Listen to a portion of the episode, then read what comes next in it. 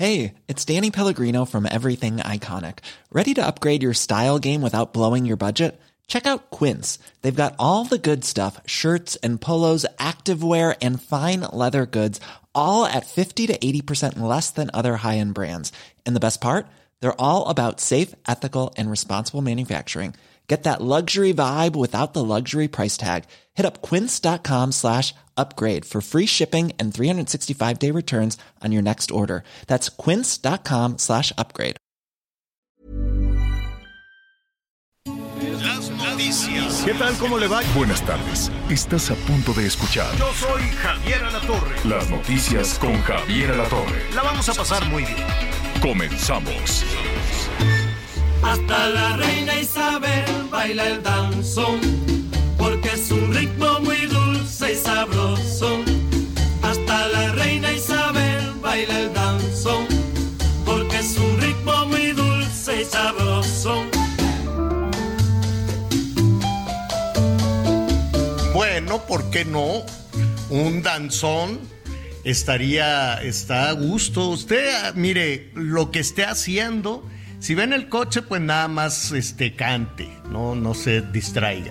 Si está en la casa y en la oficina, pues mire, el danzón, bailar bien el danzón, no sabe qué cosa.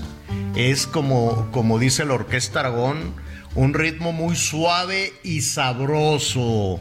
Así lo estamos saludando con un ritmo muy suave y sabroso. Anita Lomelí, Miguel Aquino. El Miguelón sí sabe bailar danzón, ¿eh? Uf, pero Baila bien. Pues yo prefiero, mira, si me llevan bien, me lo echo, ¿no? Si me bailan bien, va muy bien. Porque Bueno. no, no se me. A mí me cuesta trabajo un poquito. No, ritmos. fíjate que Pero no, si me ¿eh? llevan, sí la hago. ¿Tú, Miguelón, sí bailas danzón? Sí, fíjate que sí, no soy un experto, pero sí me levanto y sí bailo y sí, fíjate que mi madre me enseñó. A ver, después de- en sí, un cuadrito. este, En un que- cuadrito. uno para bueno, adelante, uno para Mi mamá era muy joven cuando falleció, cuando falleció mi papá. Entonces, pues ya no tenía pareja de baile, ¿verdad? Y conforme fui creciendo, sí, sí, me, ella, ella me enseñó gran- muchas de las cosas que en las que aprendí yo a bailar. Y el Qué danzón padre. fue una de esas. Mi Qué favorito, Niño Perdido. El niño perdido ahorita te lo vamos a poner. Es que yo me estoy aprendiendo el de la reina. Ah, sí, claro. Porque yo no quiero hacer un papel, no vaya a ser que en el baile de la semana que entra toquen el danzón de la reina y, y yo ahí sentado. Entonces, no, ya Pues ya estoy. tendría este, que ser el danzón del rey, no, ¿no? no, él no, a él no le han hecho danzón. Este, lo a hizo- hacer. eh, este es de, de la Orquesta Aragón. Lo, se- lo puedes ver en las películas de los 40, debe haber sido en los años 40, 50. Esto se bailaba pues en, en- en la, en la otra Cuba. En la otra Cuba se bailaba en La Habana, en Camagüey y en todos estos lados la Orquesta Aragón. Póngale un poquito, señor productor. Hasta la reina Isabel baila el danzón, porque es un ritmo muy dulce y sabroso. Oye, yo sí sé bailar danzón. Aquí les notifico. Pero tomé, este, yo sí me apliqué. Me ¿Tomaste fui a Veracruz, me fui al puerto. Qué bonito es el puerto. Me fui allá a Veracruz y este y, y me dieron unas, unas clases de danzón. Hay escuelas de baile y todo, así como aquí en el centro. Pero aquí en el centro, la verdad es que hay, como para los 15 Hay como una mezcla sui generis entre pop, danzón, reggaetón. Sí, pero es como para, como o sea, para ¿no? la quinceañera que le ponen su coreografía con no, pero escuela, escuela, yo ando buscando una escuela. Entonces me levanté muy temprano, fui, me aprendí unos pasos este básicos para no hacer el, el papelazo.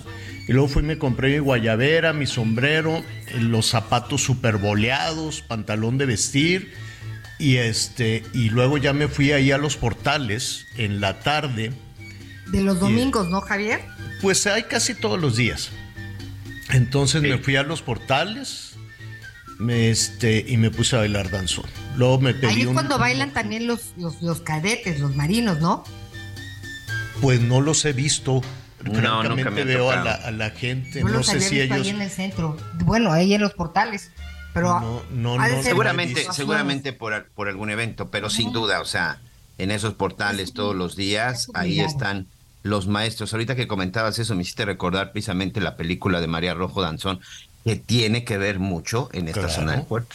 En Veracruz son buenos. Saludos a Veracruz. En todo el país, saludos a Puebla, Veracruz, hasta y en la Ciudad de México también. Creo que ya las iban, las andaban ahí quitando, pero hay unos parques donde también puedes salir En a la bailar. Ciudadela, Javier. En la Déjame Ciudadela. decirte, en la Ciudadela, junto a la Pa- Biblioteca de pero te México. ponen diferentes ritmos, ¿no? Te pueden poner. Pero, pero hay, sí, puedes ahí aprender desde cumbia, salsa, pero la verdad es que ahí los masters es el danzón. El danzón. Déjeme contarles rápido una anécdota. Hace años, cuando estábamos ahí todavía en noticias, cuando empezó esto, ¿se acuerdan del programa Baile por un Millón que nuestro Sí. compañero Edgar Galicia ganó? sí. Sí. Para la segunda temporada hice casting. Ándale. Ah. porque querían que siguiera yendo reporteros, pero bueno, ya después nuestro jefe en turno dijo, no, no, no, ya, mis reporteros ya no vuelven a bailar, pero ¿Por a mí me habían no? invitado porque sabían que me gusta. Miguelón. Pues a lo mejor después- estaríamos en otro lado si hubieras El hecho, participado. el hecho es de que fui, ¿y qué creen? Para mejorar mis pasos de danzón, me fui a la Ciudadela. Por lo menos tres, cuatro fines de semana estuve en la Ciudadela ahí este, tratando de aprender mejor el danzón. Bueno, ahorita te vamos a complacer con la del niño perdido, me dice nuestro productor. Oiga, pues yo me estoy aprendiendo aquí los, los, este, los pases por- para, pues yo quiero dejar muy en alto el nombre de México. No vayan a decir, "Mm, este ¿Cuándo, no sabe bailar ¿cuándo sucede danzón. todo? Platícanos. ¿Cuánto qué? ¿Cuándo sucede el acontecimiento? Ah, esto es el próximo sábado, pero vamos a estar en las transmisiones desde miércoles, jueves, viernes con todos los detalles, Ay, que si la carroza, que los invitados. Mira, hoy me mandaron el, eh, el menú de, del baile de coronación. No, mm, no. Pues tú qué, qué, qué darías ¿Qué- si te dicen, Anita, Miguel, ¿qué darían ustedes para el baile de coronación? Para el baile, sí, de coronación, habrá invitados de todos lados del mundo, mandatarios, cuanta cosa, ¿no? Entonces, ¿qué? sí, qué- no, claro. No, pues la verdad es que para nosotros esas estas ceremonias, bueno, creo que para gran parte del mundo, este, y cada vez que serán menos, yo creo, pues Javier hay que dar lo que haga falta. Sí, pues no sé. Vale la pena, Más sí. o menos, así a bote pronto. ¿Qué, Pero qué- de- qué o sea, darías? si pagaras un boleto, No, no, a tus invitados. Te dicen, Anita, este, ¿qué le daremos a todos los invitados los que van a venir al, al, al baile de coronación? Más o menos a grandes rasgos, ¿no? bueno, pues primero un coctelito, ¿no? Mientras ¿Un van llegando de y camarón? van No. saludando ahí en el lobby, ya ves que a todos nos gusta dar la bienvenida personalmente, entonces ahí en el lobby unos coctelitos así, unos canapés canapé, y unas o copitas. sea, muy elegante, ¿no? ¿No? Que no te vayan a decir, mm. No, con los, los meseros de guante, es etiqueta rigurosa. o sea, sí, tú sí te gastas el presupuesto. Canapé, cremita de maicena, ¿qué más? Sí, sí, sí, sí, sí. Y este, ya luego, pues ya sentados, Ajá. pues yo creo que vamos a tener que recurrir, bueno, este, Pues, Pues a en, las bodas siempre dan un pollo. Un pollo con una decir, salsa pollo inexplicable. oye, pollo relleno con esa salsa que nadie sabe de qué Que es. nadie de- sabe qué de es. Pimiento morrón. En el baile de la reina Isabel, de la mamá del rey, de la coronación, sí dieron pollo. Dieron unas pechugas de pollo frío, digo, no congelado, pues, o sea, estaba como frío, rebana- sí. rebanadito, y encima le pusieron un, una chutney, es como una mermelada de cebolla. Eso dieron de plato fuerte. Entonces, pues sí. Oye, ¿y te acuerdas dieron también pollo. que de aperitivo dieron un rollo de salmón, pero en la boda de Kate y William? Ah, ahí fuimos, claro. No, hombre, Anita iba pero esto de- fue de- Tostada de- de, paté de la granja y mini un- salchichas unas de hojaldre. flores No, y no, no, no, plumas no. en la cabeza. Sí, dieron uno. ¿Tú qué darías, Miguelón? Este, unas hojaldras de mole. Hojaldrita de mole. Mole, Miguel. De mole. Miguel. No. Híjole, Mira, no, bueno, pues es resulta que- que el rey, pero- el rey, el rey y la reina consorte, pues ya ¿no? está, ya, ya están grandes, entonces quieren una, una cena más ligerona. De hecho, va a haber un baile antes, donde todos los invitados, una, ¿cómo te diré? ¿Cómo, cómo se llama? Cuando haces una fiesta antes, como en las es bodas. como una preboda. Una ¿no? preboda. De la tornaboda, ¿no? Como una preboda. Entonces hay un baile antes con todos los invitados y ya dijo el rey, no, ¿saben qué? Yo no voy a ir. Oye, pero tienes que ir, pues están los reyes, las reinas y todos los que vienen un día antes, ¿no? Y dijo, no, no, yo no voy, que vaya la Camila, yo me quiero dormir temprano para estar muy fresco al otro día y no andar crudo, imagínate crudo en la carroza. No, pues ha de ser El horrible. Y reyesito luego- crudo. Y luego el tan sociable que es. es que sabes largo, que en las prebodas, en las prebodas, cuando hacen bodas esas de dos días, ¿no? Este, en las prebodas es cuando la gente se divierte más, la agarra durísimo, entonces está todo el mundo crudo al otro día y en la ceremonia y la novia enojadísima. Y entonces pues nunca falta además, sí o no, cuando haces una, una cena o en la boda, ¿no? Que ya da, empiezas a dar que la pechuga de pollo, que el filetito, que cosas así. Y nunca falta la muchacha que dice, ay, es que yo no como carne. Sí. ¿Cómo? Pero si ayer te estabas comiendo anoche en la, en la preboda, ¿no? Te comí, le entraste a los taquitos de cochinita. Sí, pero hoy ya soy, hoy ya, hoy ya soy vegana, ¿no?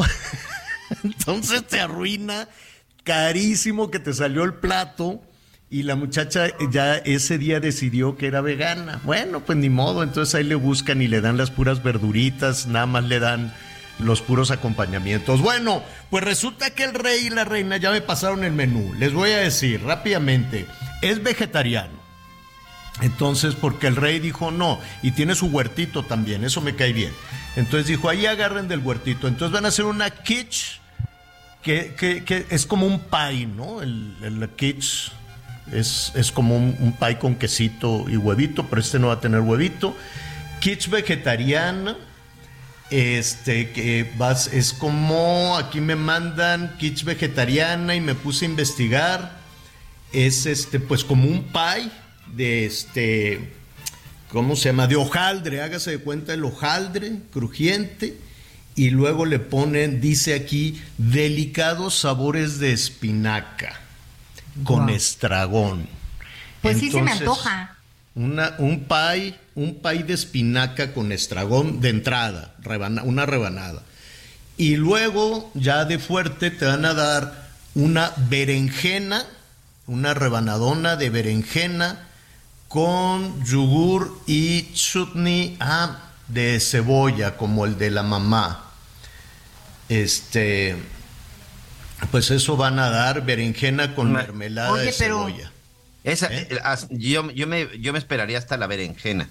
Ay, Miguel, ¿qué- qué- Sí. ¿cómo eres? Eres el típico, Miguel. Qué barbaridad. Oye, pero eres de, de- los privilegiados, de post- Javier. Son dos mil invitados. Y pues bueno, de los más importantes, pues todos los reyes, ¿no? No, va, va a haber muchos invitados, pero mira, de, de postre van a dar fresas con Esa sí gusta. jengibre. Va a ser como un postre, como pastelito, ¿no? Yo creo, como una tartita de fresa con jengibre, sí se me antoja. Pero entonces le dijeron, oiga, eh, este, oiga mi rey, como diría Fox, saludos a Vicente Fox, oiga mi rey. No, le, dijo, le- le- le dijo el chef, oiga mi rey, está bien que usted y doña Camila eh, quieren cenar ligerito por- porque pues, luego supongo que tienen que bailar y cosas así. Entonces cenan ligero, ligero, pero pues hay muchos invitados de todo el mundo, hay que darles una proteína. Y lo convencieron y van a dar, este, ahorita les digo que van a dar borrego, no en birria. Ni ¿Barbacoa? birria ni barbacoa. No, van a dar, ahora verás, unas Borregué costilli- a la costillitas, como las lamb chops, unas costillitas de cordero, a mí me encantan. Las pues costillitas de, de cordero bien hechecitas, que no estén secas, así doraditas por fuera, jugositas por dentro, con una jaleita de, de menta. No, hombre, Claro, saben buenísimas. Saben buenísimas, pero no, aquí les van a hacer el, el borreguito, el corderito, estilo chino.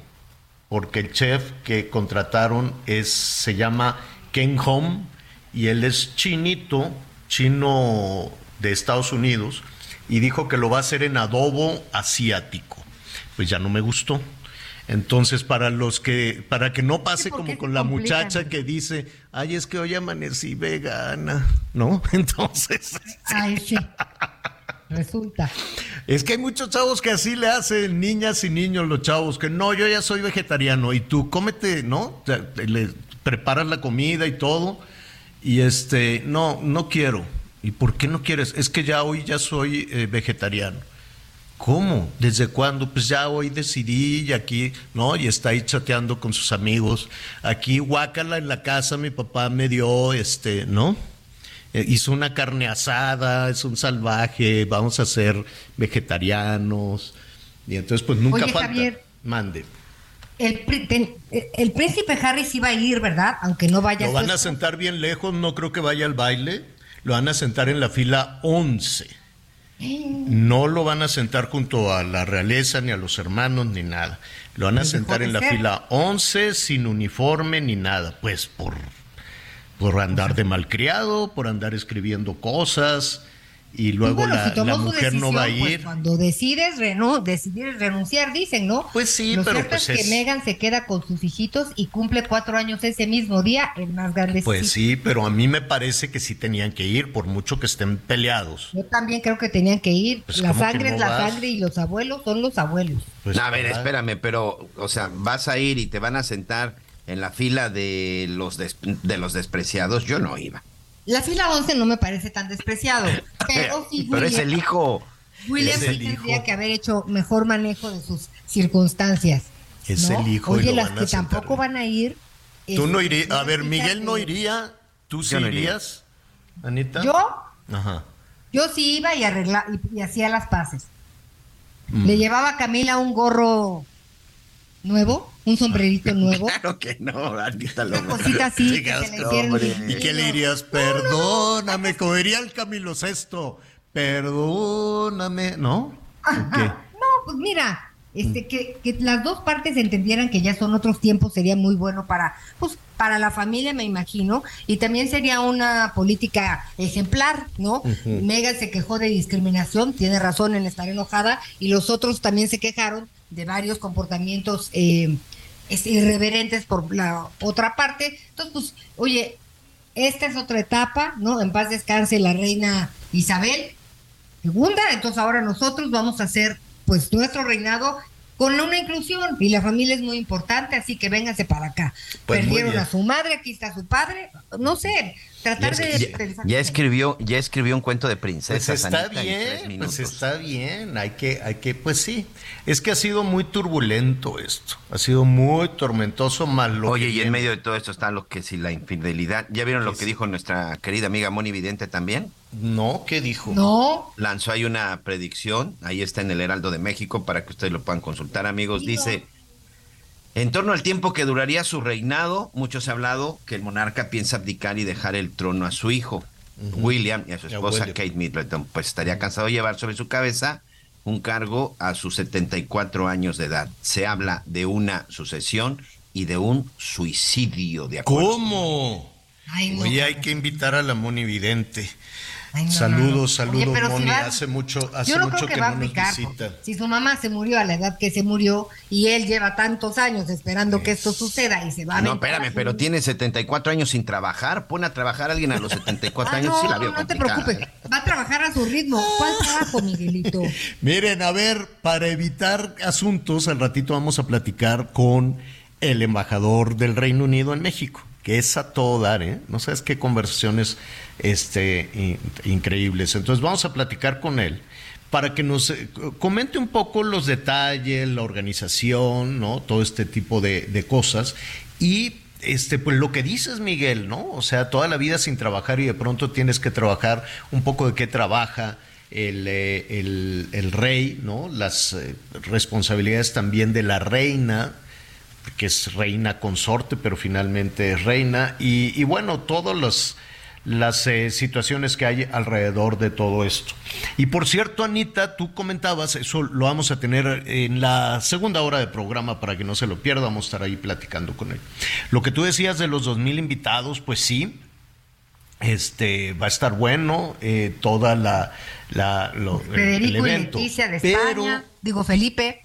Fíjate que de los invitados, a veces no te la pasas tan bien. Uno, te oh. citan tempranísimo y tienes que llegar a Westminster, ¿no? Ahí a la, a la abadía, que es con la.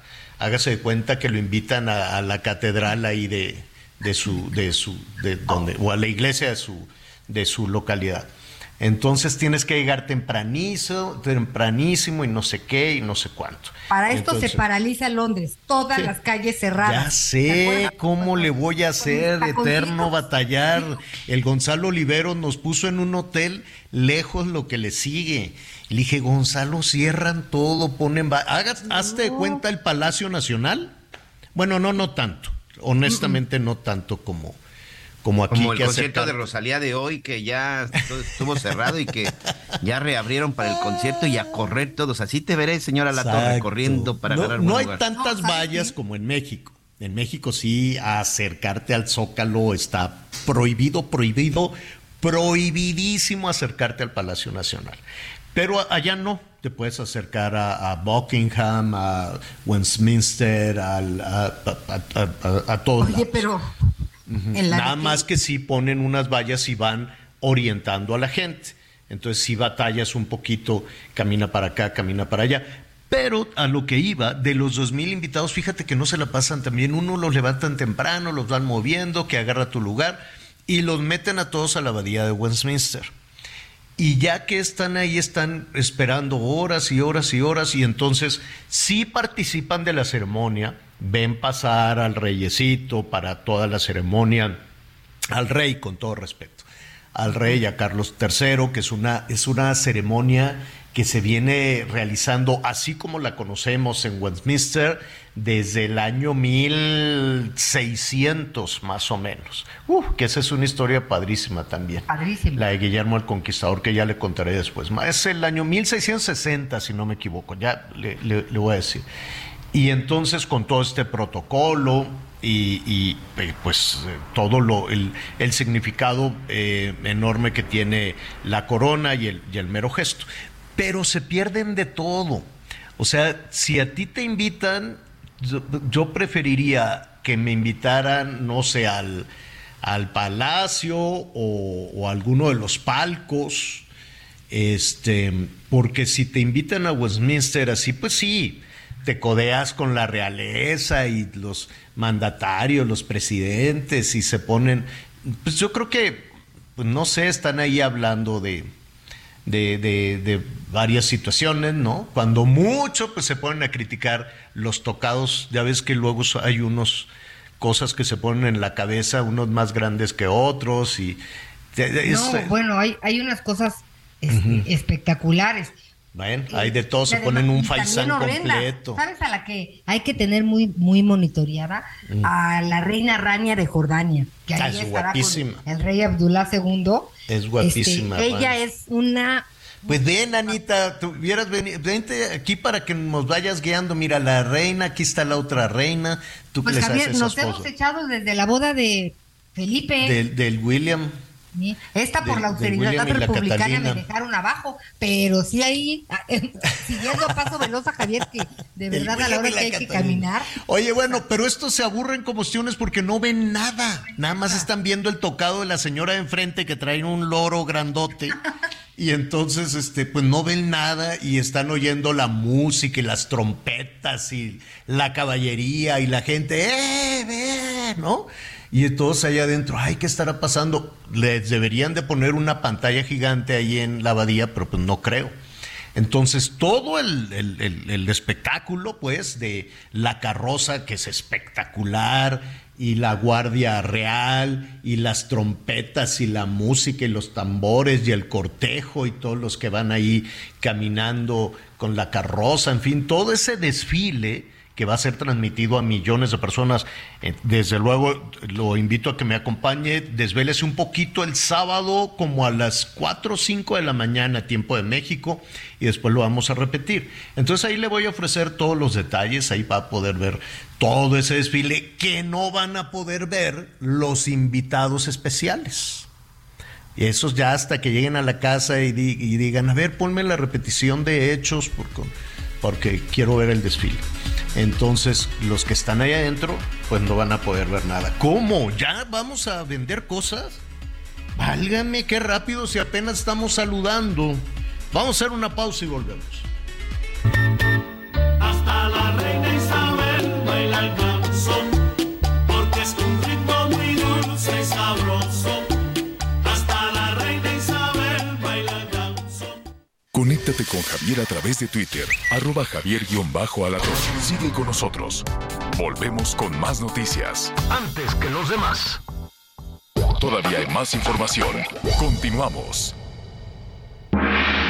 Los queremos invitar a que sean parte de un gran evento cultural. Shenyun regresa a la Ciudad de México del 4 al 7 de mayo en el Auditorio Nacional con un espectáculo completamente nuevo en su gira mundial 2023. En este magnífico espectáculo de 15 danzas cortas, 80 artistas nos llevarán a un viaje por el tiempo y el espacio para conocer la historia de China, diferentes dinastías, leyendas, tradiciones étnicas y folclóricas mediante la asombrosa danza clásica china, orquesta en vivo, increíbles telones digitales y cientos de vestuarios de colores vibrantes. Sus historias muestran las virtudes de la civilización ancestral china como la compasión, valentía, alegría y esperanza, que son valores que anhela el alma humana. Shenyun rescata este patrimonio y lo hereda a la humanidad. Este año obsequiemos a nuestras mamás un regalo divino que no olvidarán jamás. Para adquirir sus boletos, visiten shenyun.com diagonal MX. Las noticias en resumen. La policía de la Ciudad de México detuvo a Juan Martín Larrauri Hernández de 58 años y Luis Rodrigo Martínez Báez de 46 durante dos cateos en las alcaldías Tlalpan y Magdalena Contreras. En los domicilios decomisaron varios vehículos de alta gama con reporte de robo como audio, Audi, BMW y Lamborghini. Además, encontraron facturas apócrifas con la leyenda del instituto para devolverle al pueblo lo robado. La Fiscalía de Jalisco informó sobre la detención de Carlos Daniel N., de 27 años de edad, por la desaparición, muerte e inhumación de Daniela Esmeralda, de 19 años, reportada como desaparecida el pasado 22 de abril. El cuerpo del adolescente fue hallado en un domicilio de la colonia La Villa, en el municipio de Zapopan. Hoy el dólar se compra en 17 pesos con 39 centavos y se vende en 18 con 46. Consiéntete con milimétrica de nuestros sistemas de descanso. Te mereces un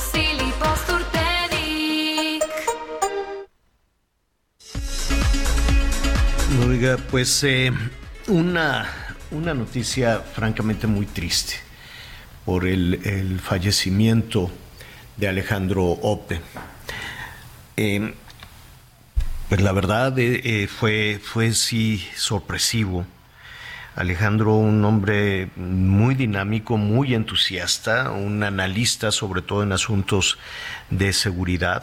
Nos ha acompañado, nos acompañó en este programa en muchas ocasiones, eh, haciendo análisis eh, precisamente de las políticas de seguridad y de otras más, ¿no? No nada más en los temas de seguridad, también en los temas de corrupción, también en los temas del crimen organizado, de la política de seguridad un, eh, un hombre que en su análisis ha sido necesariamente incómodo para el gobierno, necesariamente incómodo para el gobierno, un hombre que además eh, pues ha trabajado en diferentes eh, en los espacios públicos también, en algún momento también trabajó en algunas, en algunas instancias de gobierno muy joven, 50 años.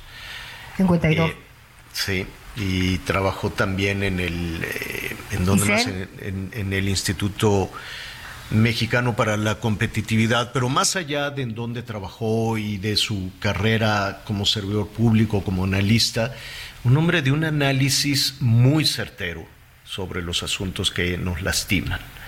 Un hombre de un análisis al margen de chairos, fifís, conservadores, este, gobiernos, que si Morena, que ya ve que todo, todo ahora, cualquier análisis, estás en una cubeta o en la otra. No puedes tener una reflexión libre. No puedes tener un análisis libre porque siempre habrá, sobre todo desde el lado del gobierno, quien diga, ah, es que si estás en mi contra eres un desgraciado conservador neoliberal. Ah, es que si apoyas mi comentario, entonces sí estás bien, te abrazo. Bueno, no es novedad, eso ha sucedido con absolutamente todos los gobiernos, todos, panistas, priistas, de Morena, todos, todos, todos son intolerables a, la opinión, todos, todos los gobiernos que, o por lo menos los que nos han tocado a nosotros, son absolutamente intolerables. Y Alejandro era, eh, pues, eh, la verdad, un, un, hombre muy centrado en esta... En esta y siempre dispuesto, situación. ¿no, Javier? Siempre, siempre dispuesto. La verdad es que dispuesto. siempre que lo buscamos para su análisis, en lo personal, en materia de temas de seguridad, en más de una ocasión me contestó, me contestó un mensaje o me contestaba una llamada personal para poderle pedir su consejo. Yo tuve la oportunidad de conocerlo desde que cubríamos la, la Agencia Federal de Investigaciones. Uh -huh. Estoy hablando ahí entre el año 2000 2006. Uh -huh. Llegué a tomar incluso algunas, algunas, este, algunos talleres con él en materia de investigación. Fue de las personas que eh, siempre tuvo un consejo para mí en materia de seguridad, que estoy ahí tratando todos los días de aprender un poco más para poder este, decir que puedo ser un periodista en temas de seguridad y justicia. Y la vez que Alejandro sí fue, un tipo que se acercaba y, incluso con los reporteros, ¿eh? con los reporteros a pie, a los reporteros de calle. La verdad es que Alejandro siempre, siempre fue muy, muy certero y, y siempre tenía una, siempre tenía una palabra. En estos días cuando se dio la necesidad de que estaba en el hospital español y que requería sangre, la verdad es que a muchos nos sorprendió, no sabemos realmente qué sucedió, pero eso es lo de menos. El hecho es de que, eh, pues un hombre que todavía hace unos días estaba por ahí, por ahí tuiteando y haciendo unas cosas. La última vez que platiqué con él fue el día que, que la DEA daba a conocer lo de las detenciones del cártel de Sinaloa. Lo tengo en mi programa que estoy haciendo ahorita de narcoimpacto para los Estados Unidos. Eh, todavía hay algunos programas que estarán saliendo con este comentario siempre efectivo y asertivo por parte de Alejandro Job. Precisamente él me ayudó en estas investigaciones que hice relacionadas con el cártel, con el cártel de Sinaloa, y pues con eso me quedo, ¿no? Y con eso creo que nos quedamos todos, con ese pues tipo de comentarios y este programa de por sí ya era especial para mí, hoy tiene otro, otro hoy tiene otro tinte. Sí, pues sin sí. duda será una voz que se va a extrañar por eh, la seriedad, la objetividad este, y el profundo conocimiento y análisis de todos los asuntos relacionados con la seguridad. Un fuerte abrazo a su esposa, a su familia. Y sabes qué, me parece que el reconocimiento más difícil de lograr, pues es el de los propios compañeros. Y el gremio se volteó primero en tratar de conseguir plaquetas y la sangre necesaria y pues después en este, en este sentido pésame y sentimiento solidario hacia su familia y hacia sus compañeros y amigos. En paz descanse. En paz, descansa en paz Alejandro Ope y, y, lo estaremos como pidió su esposa en el, en el mensaje a través de redes sociales. Dice, por favor, sigan teniéndolo en su mente y en su corazón. Así será, descansa en paz Alejandro Ope. Vamos a, vamos a, a revisar asuntos que están, que están en desarrollo.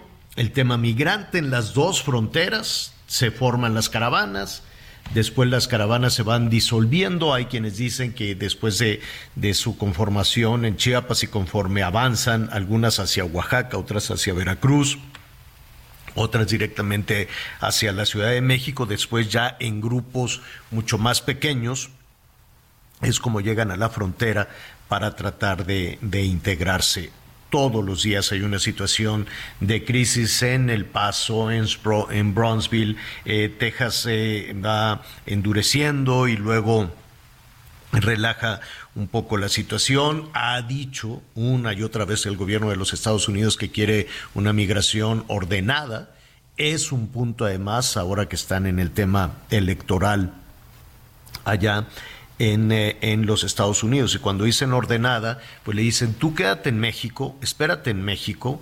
Y cuando dicen espérate en México, puede ser en Tamaulipas, puede ser en Chihuahua, puede ser en Baja California, o puede ser en la Ciudad de México, o puede ser en Chiapas, ¿no? Porque a muchos los regresan hasta la frontera sur, ¿no? Los regresan hasta las estaciones migratorias en Chiapas. Entonces, pues aquello, imagínense la desesperación, y lo tiene que hacer de manera digital, ¿no? Tiene que hacer su solicitud en línea para que con esa solicitud en línea no es que ya les den la ciudadanía y, y sean bienvenidos en los Estados Unidos, sino que con esa solicitud en línea le dicen, ahora sí, puedes venir a iniciar el trámite para poder internarte como refugiado en, en los Estados Unidos. Mientras tanto, se quedan en México. Y entiendo, Pedro, vamos con nuestro compañero Pedro Gerardo López, que es nuestro eh, corresponsal de Azteca Noticias en Tapachula y un experto ya en estos temas migratorios. Entiendo que México también les da una forma de este de, de migratoria, es decir, una suerte de estancia eh, temporal, ¿no? Una forma migra le dicen forma migratoria múltiple que les permite estarse, pues prácticamente, pues qué será medio año en nuestro país. Así es, Pedro. ¿Qué tal, Javier? ¿Cómo estás? Así es, que gusto saludarte. De esta forma migratoria múltiple les permite eh, estancias uh, distintas dependiendo de la nacionalidad. Por ejemplo, en el caso de los centroamericanos, eh, la, estas eh, se las entregan por un periodo de entre 15 y 45 días.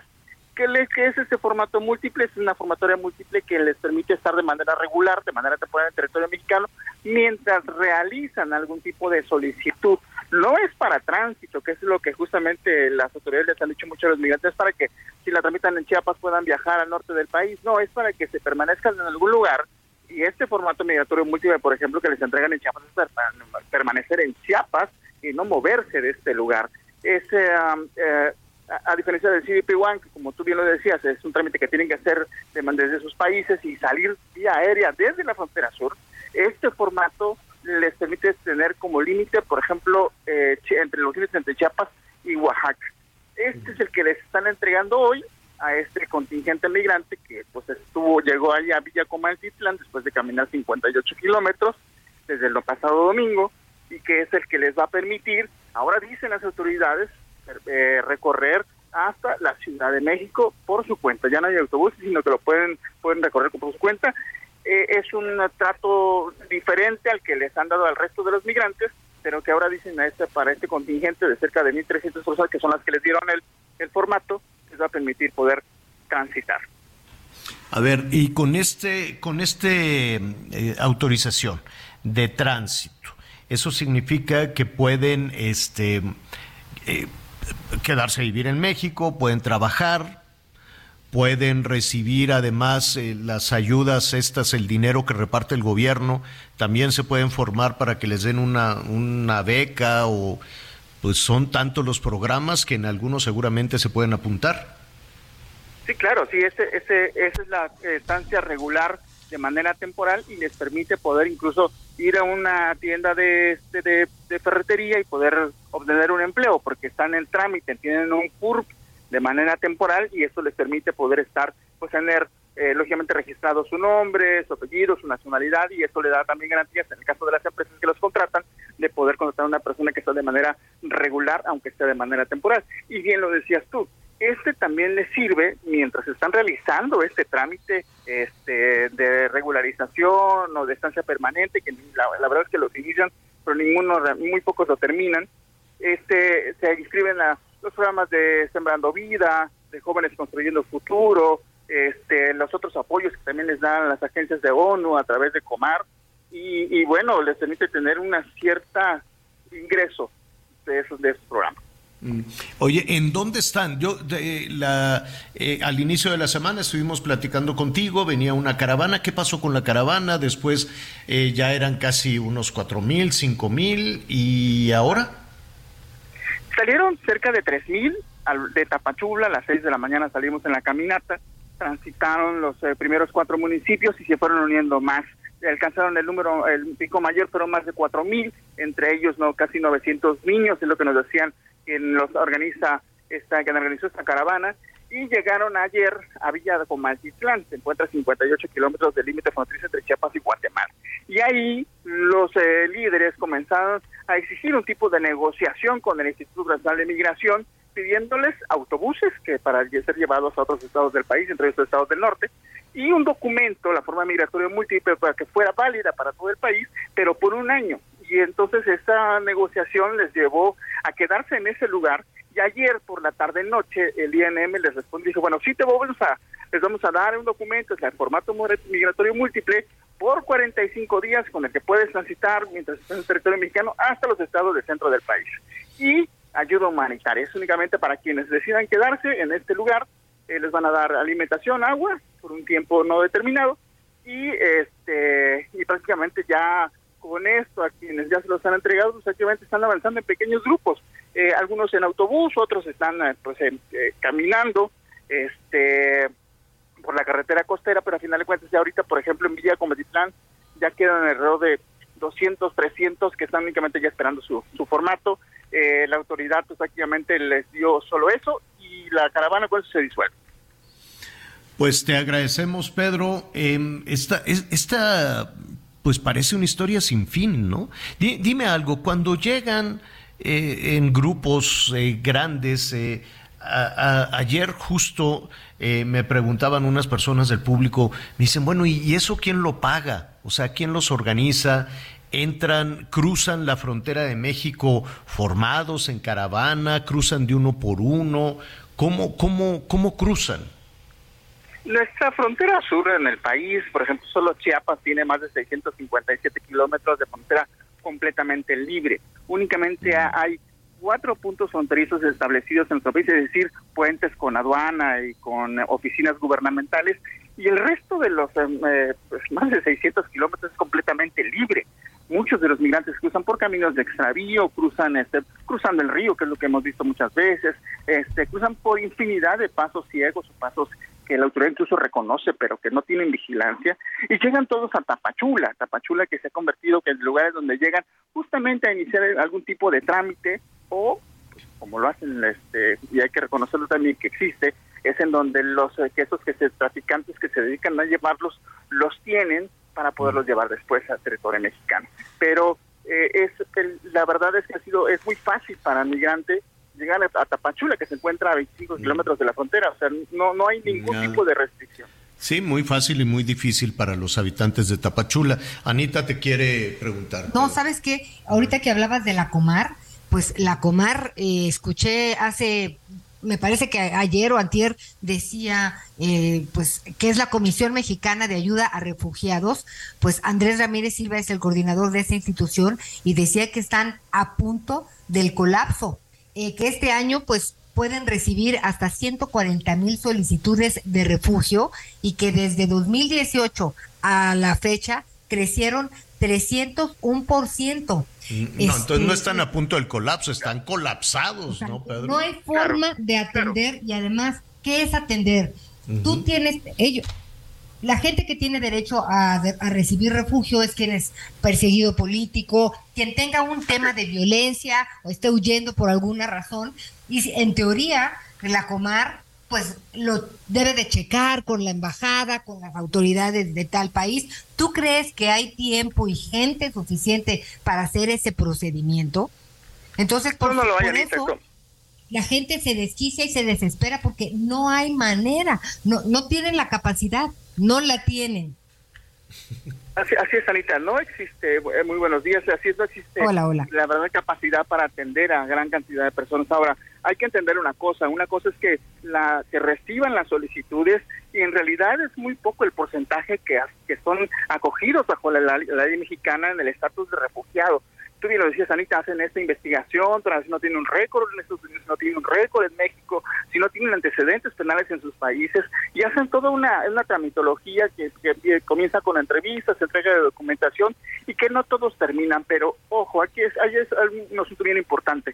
Ese inicio de trámite ante la Comisión Mexicana de Ayuda a Refugiados, que les da un folio, les permite también poder acceder de, eh, estar de manera regular en el país mientras están haciendo ese trámite que les permite estar hasta por seis u ocho meses y eh, también les permite acceder a programas de ayuda ayuda humanitaria o ayuda social, que es muchos de las gentes que lo hacen, inician el trámite en Tapachula y con esto pues eh, avanzan o, o, o, están recibiendo algún un, cierto tipo de dinero por, en los programas sociales. Y no todos, no todos lo terminan, aunque sí puedan recibir más de 100 mil, pero al final del camino los que son acogidos bajo la, la ley mexicana son apenas el 10 o el 8%. Pedro, eh, pues eh, mira, ya descansa un ratito, has caminado no sé cuántos kilómetros has caminado acompañando a, a, estas, a estas caravanas, que es un asunto triste, me imagino, porque nadie quiere estar cruzando por México. Nadie quiere estar cruzando con México y hay que ver en los, los orígenes de, de toda esta situación de violencia de diferentes formas, ¿no? La pobreza es una forma de violencia, los dictadores como los de Nicaragua, como los de Venezuela, en fin, tantas, tantas cosas que hay atrás de cada, de cada familia migrante. Pedro, buen fin de semana, gracias. Gracias, Javier, un fuerte abrazo, Anita, saludos. Un abrazo, con cuidado. Oiga, está haciendo, va a ser un fin de semana con calorcito. Este, en diferentes partes, en otros lados habrá un poquito de lluvia, ya lo habíamos dicho, pero por lo pronto aquí en la zona metropolitana del Valle de México va a ser este calor. Eh, agüita, ¿no? Se puede hacer un suerito, un suerito con agüita, agüita con limón, un poquitito de sal, tampoco abuse de la sal. Se, se puede hacer un, un, un, suerito. Ya no dan el suero oral, ¿verdad? Aquel que daban antes a, a las gratis. Había unos gratis. sobrecitos. Creo sí, sobre no, bueno, ya no te dan nada. No. no. te dan ni el saludo, ¿verdad? Ya no dan nada. ya no te dan. Ya no hay nada, nada, señor. Nada está aquello bueno, este devastado absolutamente. Y ahí andan como si nada el secretario y López Gatel, como si no hubieran hecho nada, como si no debieran nada. Oiga, este, hay algunas personas que para refrescarse el fin de semana, pues una agüita de horchata, una, ¿qué será? Una, una cervecita más al rato, más al rato, ¿por qué no? ¿No? Es fin de semana, pero una nomás. Hay Pero quienes... sin panzonan, ¿no, Javier? Las cervezas no, porque si te tomas no, una nomás, se, te empanzonas, se Empanzona uno. No, una cerveza helada, helada, fría, no. Yo no sé por qué en la Ciudad de México no le suben a los, este, a los refrigeradores. Cuando te dicen cerveza helada, como la del norte, la de Nuevo Ah. León, la de, aquí es cerveza friona, ¿no? Las tienen en unos refri. No, no es, no es así como una cerveza muy fría en, en Sonora, en Sinaloa, en Baja California. No, aquí están algunas otras temperaturas. Aquí y en muchas otras partes toman esto de refresco que se llama jarrito, los jarritos. Nada más que ahora, quién sabe cómo les va a ir a los jarritos, porque nuestro amigo Ricardo Sheffield, mira, el eslogan, no quiero hacer anuncio, pero es que me llamó la atención. El eslogan de jarritos es jarritos qué buenos son, ¿no? Lo tomaba, creo que Chabelo, ah, no, Chabelo tomaba chaparritas. Y entonces, este, y tienen siglos, bueno, no siglos, pero décadas y décadas. Creo que los jarritos es uno de los refrescos más viejos, o más antiguos en, en nuestro país. Y pues nada, ahora les cayó la autoridad que por qué andan diciendo qué buenos son. Eso fue, dijeron, jarritos, qué buenos son. O sea, pero. Ajá. Entonces les cayó la Profeco y dicen que como no especifican a qué se refiere con eso de No, que qué no, buenos no, no. son, No, no, entonces no. que los tienen que sacar del mercado. No, eso no puede- preguntarle a eso qué no- se refiere, ¿no? No, no, no, pero, pero, oye, entiendo. oye, antes de todo, no puedes sacar de, de, no, no, no, no puedes atentar contra una empresa 100% mexicana. Así es. No, no puedes, Jarritos es una empresa 100% mexicana que compite con estos grandes monstruos que tiene que Imagínate ver este que con los refrescos de cola y sinceramente Ajá. no, no, no, no, no. Que le tengas que poner- para no decir una barbaridad. Absurdo. Es una barbaridad, o sea, qué buenos son. Sí, ¿Por qué es bueno? Si no me dices por qué es bueno, fuera. No, hombre, pues es bueno porque está muy fresco, porque sabía piña, porque ah, bueno, todo- eso, todo- todo Sí, eso sí. me lo pones por escrito en la en la botella. Pues qué es eso? No, no. Ni modo que digan jarritos, que saben horrible, no los compre. O sea, no, no, no. No, no puedo, no puedo ir contra, no puedo, no puedo, no, no puedo entender que vayamos en contra de una empresa 100% mexicana. Que ha logrado sobresalir, que ha logrado sobrevivir contra las grandes empresas mundiales, mundiales en el, en el, en el negocio del refresco. Oye, en verdad. nuestros, nuestros amigos allá en los Estados Unidos que nos digan. Lo consumen, ¿eh? Los, nuestros paisanos, claro, los carritos. Y lo en venden en las tiendas grandes en los Estados Unidos, porque yo apenas vi y probé uno, como le llamamos nosotros, el rojo, para ver si sabía igual, y sabe igual, señor. Como un titán. Oiga, pero pues, No, hágame favor que tienen que aclarar, como no se comprueba, por qué es bueno. Dios santo. Hay que hablarles, mira, hay que escribir nosotros. Y porque me cae muy bien el Ricardo Sheffield, pero va, pero ¿cómo? Vamos a hacer una pausa. Vamos a hacer la pausa.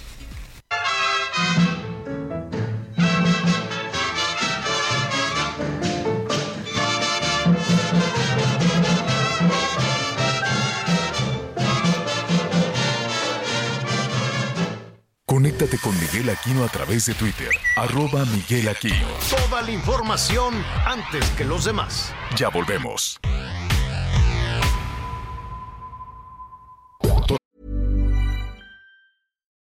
Millions of people have lost weight with personalized plans from Noom, like Evan, who can't stand salads and still lost 50 pounds. Salads, generally, for most people, are the easy button, right? For me, that wasn't an option. I never really was a salad guy. That's just not who I am. But Noom worked for me. Get your personalized plan today at Noom.com. Real Noom user compensated to provide their story.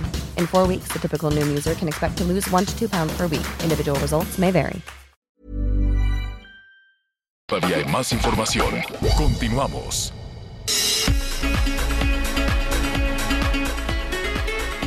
Perfecto, muy bien. Qué bueno, qué bueno que sigue, qué bueno que sigue con nosotros. Estamos eh, entrando ya a la segunda parte del programa. Gracias, muchísimas gracias por todos, por todos sus comentarios. Sí, sí, le comentábamos que nos estamos, nos estamos preparando para la transmisión especial de un evento que se va a llevar a cabo por todo lo alto el próximo sábado 6 la coronación del rey Carlos III y su esposa, que será reina, reina consorte. Carlos, eh, de hecho, en los hechos, desde el pasado 8 de septiembre, eh, se convirtió en Carlos III, en rey. Vamos a ofrecerle algunos detalles. Eh, Están, están eh, en un momentito más, vamos a estar enlazados con el embajador del Reino Unido en México, John Benjamin, eh, eh, para hablar de- a grandes rasgos, desde luego, de, de todos los eh, preparativos y también de un asunto, pues definitivamente importante, la relación entre México y el, eh, y el Reino Unido. Fíjese que hay una, eh, recientemente estuve en Hidalgo. Eh, fui a- me, me gusta mucho este tema de la vía ferrata, hiking y demás. Y la verdad es que si no tiene planes para este fin de semana puede hacer una vía ferrata espléndida en Hidalgo. Y tiene algunas localidades, algunos pueblitos de tradición minera y de mucha tradición británica, la verdad. Y entonces ahí, este, pues platicando con algunas personas, me estaba comiendo unos pastes y me decían, es que aquí vino Carlos III y lo, y lo dicen además con muchísima emoción y es cierto, eh, las- la visita de Carlos III, Camila también, en Hidalgo se recuerda siempre con, con muchísimo afecto. Saludos a nuestros amigos que nos están escuchando allá en Hidalgo. Pero hoy la atención, el foco a partir de ya, porque están con los preparativos a todo lo, a todo lo que da, es en Londres. Me da muchísimo gusto saludar de nueva cuenta a John Benjamin, es el embajador del Reino Unido en México. Embajador, qué gusto que nos acompañes esta tarde. Bienvenido, ¿cómo estás? Muy bien, Javier, un gusto saludarte, también Ana María, a todo el auditorio y gracias por invitarme a, a participar hoy día en, en, eh, eh, en este programa. Oye, pues eh, estamos, eh, estábamos comentando desde el inicio del programa cómo se está llevando con todo detalle, eh, con toda, con toda precisión, un programa que si tú quieres muy, muy estricto, pero así es el protocolo. Quiero suponer que así es el protocolo real para la organización de este evento. Sí, bueno, es, es un evento único en cierta medida, ¿no es cierto? Porque, en fin, Ah, ya han pasado 70 años ah, desde que experimentamos los británicos una coronación. Ah, y por más que un servidor sea viejito, incluso ya no tengo mi, todavía no tengo mis 70 añitos, así que son solamente los británicos de la edad de mi querida mamá con sus 95 años que se acuerdan de la última la última vez que en 1953 contarte, Javier, que efectivamente fue en ese entonces el primer evento masivo televisual en la historia, ¿no es cierto? Así que ah, este este va a ser una, una, una coronación, una ceremonia, casi un espectáculo muy, pero muy memorable. Y tal como señalas, con, con muchas afinaciones protocolarias también. me imagino que sí, pero ¿cómo hacen para mantener eh, eh, durante seis décadas, o quiero suponer que por eso fue el tiempo, el tiempo desde septiembre, con el penoso fallecimiento de, de la reina, y que la coronación se lleve a cabo hasta mayo, es decir, tuvieron que revisar eh, cómo llevarlo a cabo? Sí, claro, hay, hay ciertas reglas, eh, cierta normativa, pero insisto, no hay nadie dentro del funcionariado del, eh, de la plantilla del palacio que tenga experiencia directa, ¿no? De, de, una coronación. Pero por otro lado, Javier, contarte que, por cierto, el concepto de la monarquía británica y de las coronaciones se remonta hasta hace más de mil años atrás. Así, que, es. es, es, casi una, un, un, evento folclórico en toda la historia británica, ¿no es cierto? Sí, definitivamente. Hay que, estábamos eh, en una eh, conversación con el embajador señalando que en algunas eh, monarquías en el mundo no necesariamente se lleva a cabo esta ceremonia de coronación. ¿Por qué? ¿Cómo, cómo podemos eh, explicar a, a, nuestros amigos embajador por qué los británicos mantienen esta tradición? ¿Qué significado tiene esta ceremonia o todo lo que va a suceder el próximo sábado? Bueno, ah, primero que nada existen distintos sistemas de gobernación en, en el mundo, ¿no es cierto? Y no somos el único gran país que todavía mantiene una monarquía. Ah, sin embargo, es una monarquía con mucho eh, mucha importancia simbólica, pero uh, sin una incidencia directa en la política, ¿no? Por eso elegimos en directo a un a un parlamento que, que cuyo mayor, uh, mayor partido político luego nombra al primer ministro que, uh, que, tiene uh, en su dentro de su mandato el verdadero poder político. Así que la, la monarquía representa a la nación de una manera, de alguna manera es por arriba de la, de la política. el día a día, ¿no es cierto?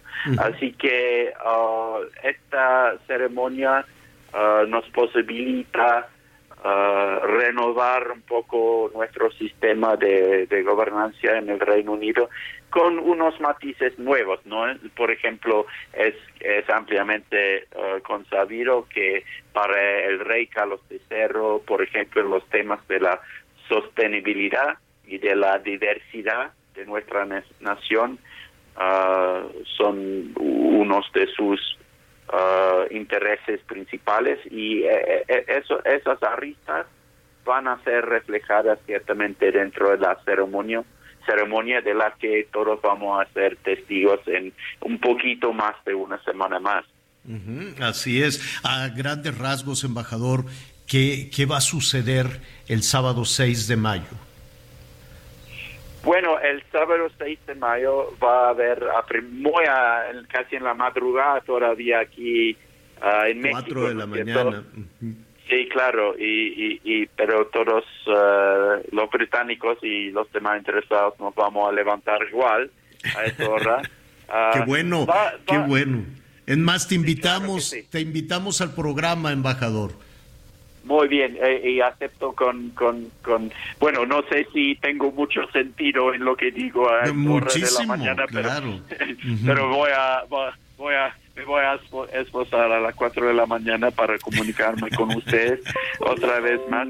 Pero vamos a ser, vamos a ser testigos de una ceremonia, me imagino, no estoy eh, enterado de todos los detalles, Javier, pero eh, de una cer- cer- ceremonia que mezcle la- las tradiciones muy de antaño, muy, muy, muy de, de larga data, tradiciones muy, muy ancianas, con unos dejos de, de nuevos que, que reflejen la personalidad y lo tal como señalaba los intereses personales del, del, del mismísimo eh, rey Carlos III junto con eh, la diversidad británica del siglo eh, XXI, ¿no es cierto? Sí, sí, eh, y la verdad es que resulta muy atractivo desde ya, pues las autoridades británicas tienen ya, pues, un, un sistema amable, si tú quieres, pero que están poniendo toda la atención en Heathrow, en el aeropuerto, en las rutas que seguirán, evidentemente, eh, con todas las cuestiones de seguridad, porque resulta muy atractivo en el mundo, embajador. Y esa es una de las, me atrevería yo a decir, de las contribuciones, de las muchas otras contribuciones que tiene la Casa Real Británica a al bienestar de los, súbdi- de los súbditos, es decir, hay una cantidad de- de- de beneficios, ah, no nada más para, para Londres, en, el, ah, en lo atractivo que pueda, que pueda ser, y pesado quiero suponer también para la Casa Real Británica, vivir casi casi en una casa de cristal. Y sumado a eso, habrá quienes digan, ¿no? Este, bueno, ¿por qué mantener a una, a una familia real, pero aquí vienen otros datos interesantes. La familia real paga impuestos, está vigilada en sus inversiones, en sus, en sus negocios y tiene también una contribución económica importante. Sí, claro. Bueno, vamos por parte, Javier, porque acabas de abordar varios temas importantes. Ah, esta coronación no es solamente un asunto británico. El, eh, el rey, eh, a fin de cuentas, también es rey de 14 reinos ah, en el mundo, todavía tales como Canadá, Australia, Nueva Zelanda, etcétera, y ah, rey de 14 territorios de ultramar británicos, además y ah, se estima que habrán mi- miles de millones de televidentes en todo el mundo viendo esta ceremonia. Ah, así que ah, de verdad ah, se trata ahí de un tema de interés global y a mucha honra estaremos recibiendo a, a visita y representantes de, de casi todos los países del mundo. Y en cuanto al- a la parte económica que acabas de señalar, ah, ciertamente los ingresos, sobre todo turísticos, pero también eh, ingresos de las granjas, por ejemplo, se- que se mantienen en los terrenos ah, de los cuales el rey es, es, dueño en, el Reino Unido. Todo junto, es, ello genera una cantidad de- de dinero, de ingresos, que superan con creces el costo para el Estado de mantener una, una familia real. Ah, pero la familia real, al igual que ah, bien lo comentaste, cuenta con la aprobación de la abrumadora mayoría de la de los Sí. británicos, ¿no? Sí, de la Así que población. se tiene que basar en una en una aceptación consensuada del, del pueblo y, y, y, y sí cuentan realmente con eso. Bueno, pues eh, estaremos, estaremos atentos a toda esta ceremonia que se está llevando con muchísima, con muchísima este, precisión. Hay un programa diseñado para, para eso, ¿no? Para que, para que este, todo, todo funcione. Y mira, eh, corrígeme si me equivoco, embajador, pero creo que así como lo conocemos, o así en esta, en esta referencia, eh, bueno, fue en 1953 y ahora pues tuvieron que retomar, ¿no? O volver a sacar de los archivos todo el protocolo, todo el protocolo de, coronación para repetirlo de nueva cuenta. Pero si no me equivoco, y, nos señalabas hace, hace unos momentos, desde mil, 1600, déjame, no, desde 1066 casi mil años se llevan a cabo estas ceremonias de coronación en la abadía de Westminster. Entonces, pues imagínate tú el significado enorme que tiene para la Commonwealth y para el, para el pueblo británico. Oye, Javier. Pero con, contarte, contar, comentarles quizá últimamente que sí. Así que la historia, tal como señalaba, se remonta a más de mil años atrás pero la forma contemporánea de la coronación data de un poco más recientemente de 1902, cuando fue coronado el rey Eduardo VII, y consiste más o menos en una procesión estatal desde el Palacio de Buckingham hasta la abadía de Westminster, ah, y luego otra procesión ah, en el interior de la abadía, un juramento, uh, un homenaje y finalmente otra uh, procesión desde la abadía de vuelta hasta el palacio. Así que va a ser un, una, uh, una coronación muy, pero muy espectacular. Y vale la pena Anita, Anita Lomelí te quiere, te quiere saludar, embajador. Anita. Gracias, Javier. Fíjese, embajador, eh, que siempre he tenido la inquietud de saber eh, pues digo, la reina Isabel II, pues insustituible en cuanto al cariño que le tiene eh, pues la sociedad en, el Reino Unido, sobre todo de una generación, como ya bien lo decías, luego ver lo que pasó con Lady Di, también eh, pues una audiencia detrás de ella en su boda y lamentablemente en su funeral también fueron pues cifras de ratings y manifestaciones de cariño a más no poder hemos visto la boda de los hijos, este, pero el príncipe Charles, este, siempre para mí fue un misterio en este sentido. Realmente, eh, pues aunque los tiempos han cambiado, sí la sociedad inglesa eh, quiere a este, a, este futuro rey. Bueno, es verdad que la rey resulta eh, insustituible en cierta medida, pero ah, están a la vista y ah, todas las encuestas que se realizan libremente en el Reino Unido y demuestran sin excepción alguna de que el rey, ah, que en fin es una figura ya muy consabida para el pueblo británico porque ha protagonizado la vida nacional, la vida de la nación desde hace muchas décadas atrás. Y sí, según todas aquellas encuestas, cosa de con, una alta tasa de aprobación, uh, cuenta con el cariño de millones y millones de británicos. Uh, y yo creo que la familia real está más que consciente de que sí tiene que contar con esa aprobación uh, para mantenerse en, en, el tiempo, ¿no es cierto? Así que, pero en fin, es un es un es un país democrático y cada cual está en completa libertad para opinar, opinar como quiera al respecto. Eso es lo más importante.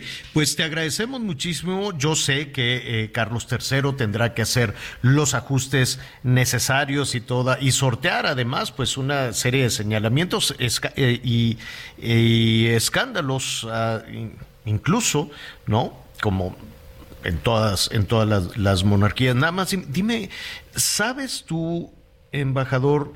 Eh, ayúdanos desde, desde México a entender quién es Angela Kelly. Angela Kelly era un personaje muy cercano a Isabel II, la reina, mm. ¿así es? Sí, era una de sus eh, ayudantes más eh, íntimas. pero en, en, eh, acabas de mencionar el, el- la- esa palabra escándalos. Bueno, cada familia como seres humanos tenemos eh, cositas eh, al interior de nuestras familias, ¿no es cierto? Lo que pasa es que en el caso de casi todos nosotros, los, eh, los secretos... Tenemos y más los privacidad, más privacidad que la familia real. privados, ¿no? Al interior de las familias. Lamentablemente para la familia real toda su vida se desenvuelve a la luz de la atención mediática. Es, es una situación difícil, pero sin embargo ah, sigue siendo una familia muy querida, una Claro. institución que ellos, ellos representan también muy que cuenta con esa esa tasa de aprobación altísima. Así es, así es. Eh, eh, ¿Sabes qué hizo Angela Kelly? Yo sé que Carlos III tendrá que tomar sus decisiones, hacer su propio equipo este, para trabajar. Pero ¿por qué la habrán eh, ex- este, expulsado de su casa en Windsor? Bueno, no sé si, eh, eh, eh, si es cierta esa historia. eh, sé que, Javier, tú, tú estás a punto de viajar solo Ujú. eh, eh, tú mismo a Londres para cubrir la coronación. A lo mejor... Ya te contaré de- de entonces. que la puedas hacer allá. Yo no estoy enterado de, de todos, todos los antecedentes al respecto. Bueno, embajador, eh, te agradecemos muchísimo, te mandamos un abrazo. Eh, celebra este fin de semana tu aniversario, saludos a tu esposa, por favor. Y este, diviértanse, diviértanse mucho, te enviamos un abrazo y si nos permite, nos gustaría contar también con tu participación y comentarios en esta transmisión tan importante para la familia real británica. Claro, Javier, trato hecho. Ah, nos vamos a- aquí en familia a descansar eh, con mucha flojera este fin de semana porque nos viene una semana súper ajetreada en camino, pero a mucha honra y Claro. ah, e- espero ansiosamente yo mismo poder ser testigo de una coronación por primera vez en mi, mi, mi Claro. vida, un tantito larga, pero igual es un evento único para mí también. Un poquito, nada más un poquito larga. bueno, te agradecemos muchísimo, embajador, y estaremos aquí este pendiente además. Es John Benjamin, el embajador del Reino Unido en México. Gracias y buenas tardes. Gracias, buenas tardes, bonito puente para todo el auditorio y gracias Javier y Anita por abrirme este espacio hoy día. Un A, a abrazo tus órdenes respetuoso. siempre, gracias. Oye, Javier, no, pero no tú te vas el miércoles. ¿Tú te vas el miércoles o cuándo? Y luego la sé, transmisión es un el misterio, 5 de no marzo, le- ¿o cuándo, cuándo es? no les voy a decir ni a ti ni a Miguelón, porque luego se dan la nalgada. Dicen, ya, no, no, no, no, no, vámonos. no, nos vamos a portar muy bien. Pero ¿cuándo es la Ni a? Julia, fíjate, ni a Julia, ni a ti, ni a Miguelón. A nadie se le serio, notificará. amigas y amigos, siempre le digo, agenda, y me dice desconocida. Y yo, ah, está muy desconocida. Agenda Ya te pareces desconocida. a ya sabes quién. Ah, va a aparecer así nada más. ¿Qué creen? No, no, no. Oye, pero ¿Qué creen no, es que como decimos sábado y mañana es sábado, que la gente sepa que la corona, la transmisión es dentro de ocho días, ¿no?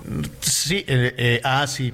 Es, mire, vamos a estar transmitiendo desde Londres, yo supongo miércoles, jueves, viernes. Y luego eh, la madrugada del sábado, levántese tempranón y ahí le vamos a decir, mire, pues aquí va la carroza, aquí va fulano, aderezada además con todos estos escándalos. Mire, esta señora Angela Kelly, pues era una de, de muy cercana a Isabel, a la reina Isabel. Asesoran o cómo, es que no entiendo su relación.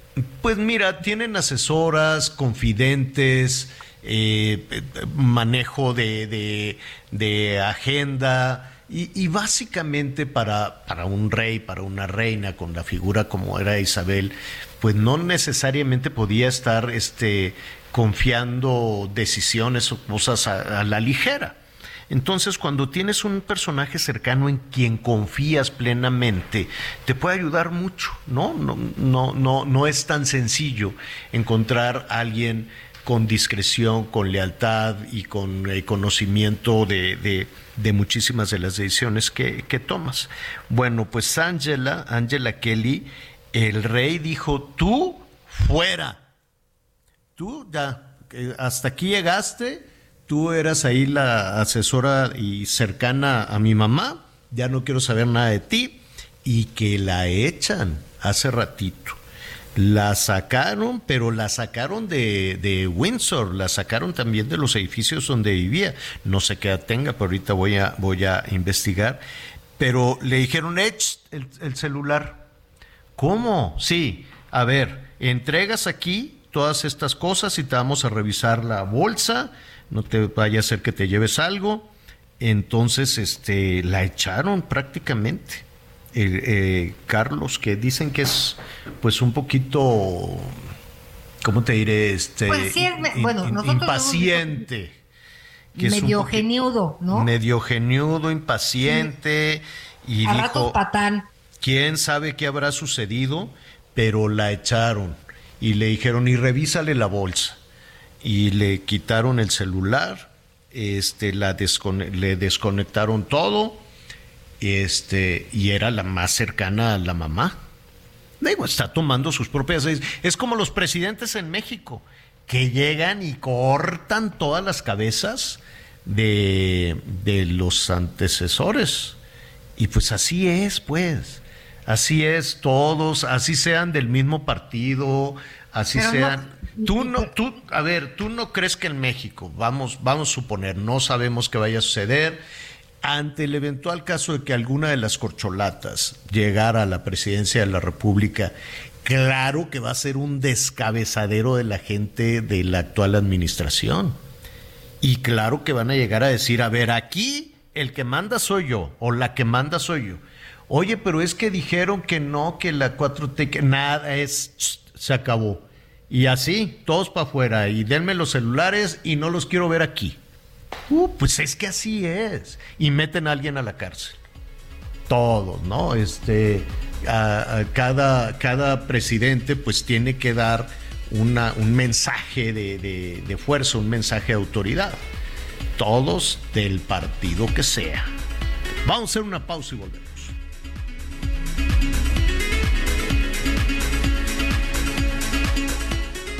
Conéctate con Ana María a través de Twitter, arroba Anita Lomelí.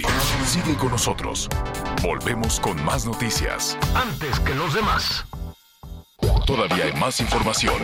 Continuamos. Siente el máximo confort de un abrazo a todo tu cuerpo.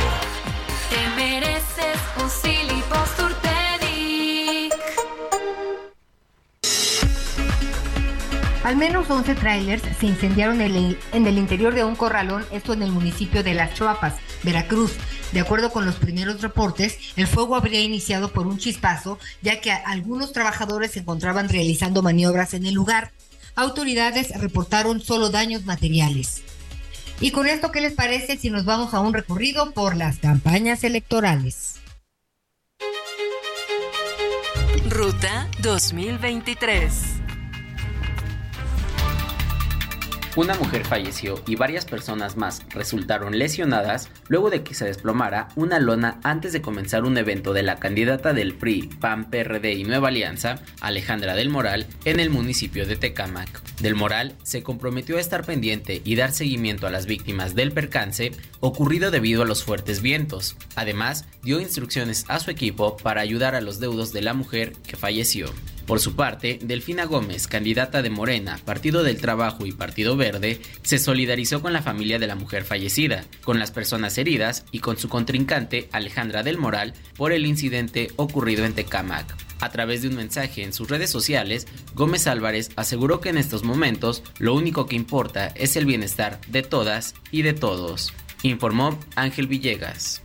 Ricardo Mejía Verdeja, el candidato del Partido del Trabajo en busca de la gubernatura del estado de Coahuila, desde Saltillo, le prometió a todos los trabajadores al servicio del estado que va a beneficiarlos con mejores sueldos y sobre todo entregarles las prestaciones que merecen, señalando que el trabajo que hacen los servidores públicos es muy importante para el estado. También señaló que el próximo 4 de junio es el día que le está pidiendo a la gente para que confíe en él y así tener seis años de libertad, dijo, y terminar con el priismo prácticamente que ha gobernado el Estado en el último siglo. Señaló que se está acercando al gobierno federal para exigir que la Guardia Nacional se encargue de cuidar las próximas elecciones y que también se impida el uso de teléfonos celulares.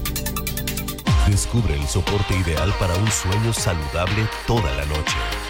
Te mereces un.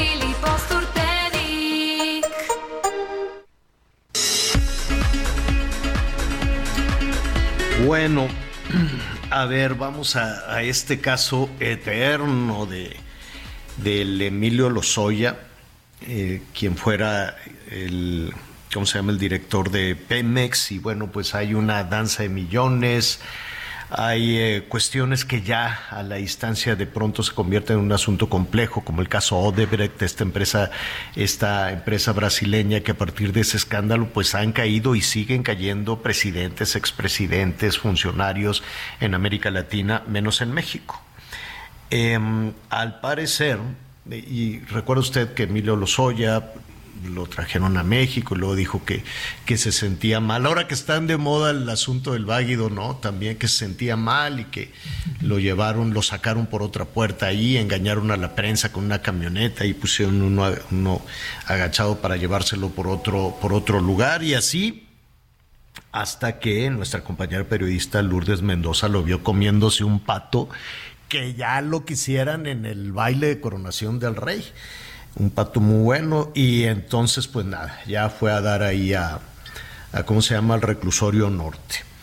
Eh, el asunto, eh, lo que ha trascendido en las últimas horas es que eh, ya, está, ya hay un acuerdo en puerta, un acuerdo reparatorio, le dicen los que los del gobierno, un acuerdo reparatorio con Emilio Lozoya, es decir, que les va a dar casi 11 millones de dólares, 10 millones y pico de dólares, no queda muy clara esta cantidad, por eh, los casos Odebrecht y agronitrogenados, y que ese acuerdo alcanzaría también para pues ya quitarle toda la investigación a la mamá a la, señora Hilda Austin, la mamá de Emilio Lozoya, que pues, este hombre también la, la involucró en esto por andar, por, le depositaba ahí algunos, algunos dineros, también le quitarían los cargos, este, ¿cómo se llama? Presumiblemente, no, no queda muy claro, a, a, la esposa, que entiendo que no es mexicana, la Mariel, eh, Mariel Jeques, y a su hermana Gilda Susana. La cosa es que Emilio Lozoya involucró a todo mundo. Pero hay otro tema importante aquí, que es el criterio de oportunidad. Ah, que hay en este tema del criterio de oportunidad mmm, muchas interrogantes siempre, ¿no? Porque es alguien que dice, a ver, yo puedo acusar a mi superior, involucrarlo, presentarte pruebas, pero ahí me dejas en paz.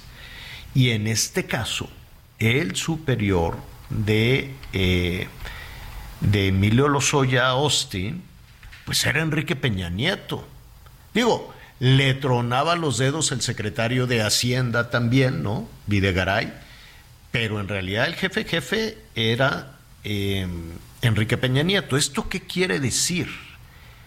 Que irían o que se abriría ya esta línea de investigación hacia el expresidente Enrique Peña Nieto.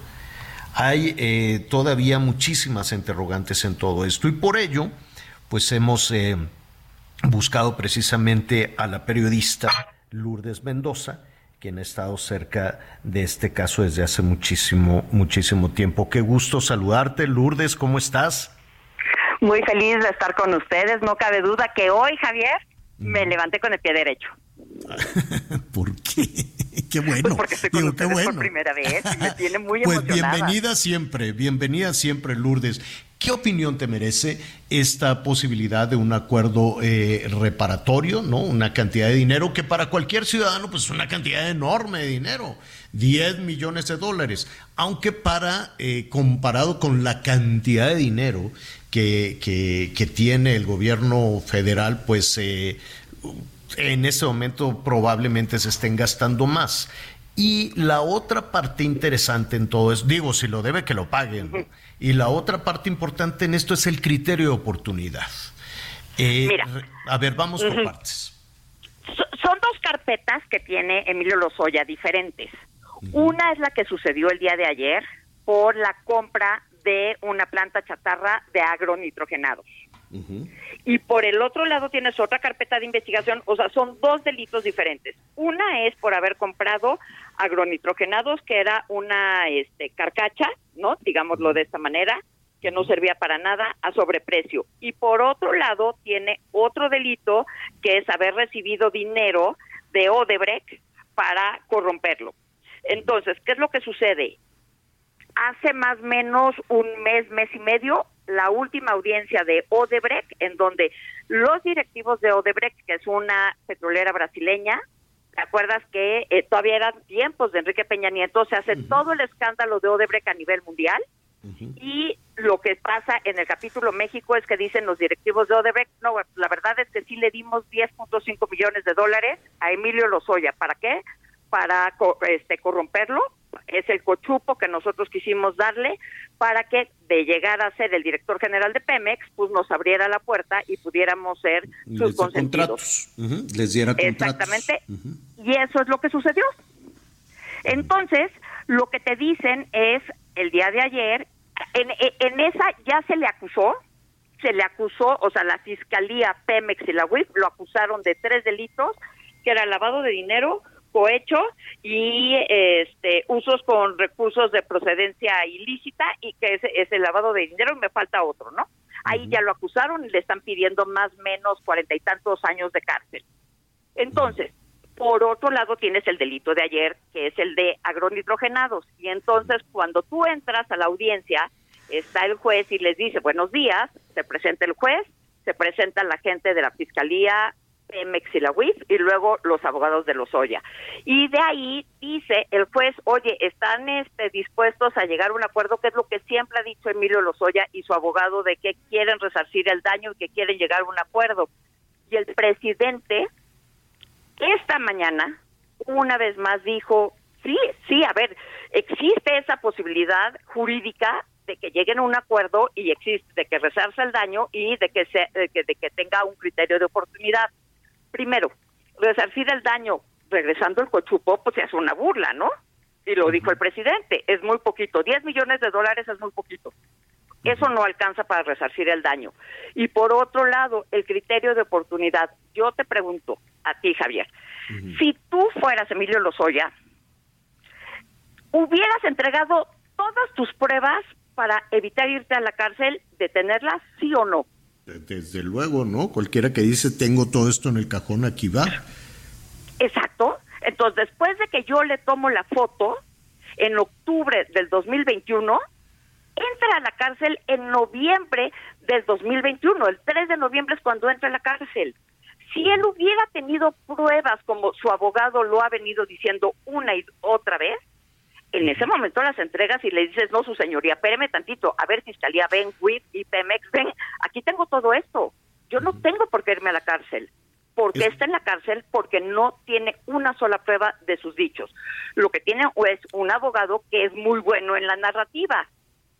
Ojo, yo no estoy para defender al presidente Peña Nieto, pero de todo lo que salió en esa denuncia, en donde estábamos 17 que es que delincuentes, o sea, el único delincuente es él, porque ¿dónde está el dinero de Odebrecht? Pues en las cuentas del señor Emilio Lozoya. Di- dime no lo digo yo. Di- di- Lourdes, de, de acuerdo a la investigación tan larga que has, que has llevado y que le damos seguimiento a través también de, tus redes sociales, ¿es, ¿es real entonces este, este acuerdo entre la Fiscalía General de la República y Emilio Lozoya o entre Petróleos Mexicanos y Emilio Lozoya que dice de, de, de ¿cómo le dicen? Acuerdo reparatorio así de, pues ya dame el dinero y adiós.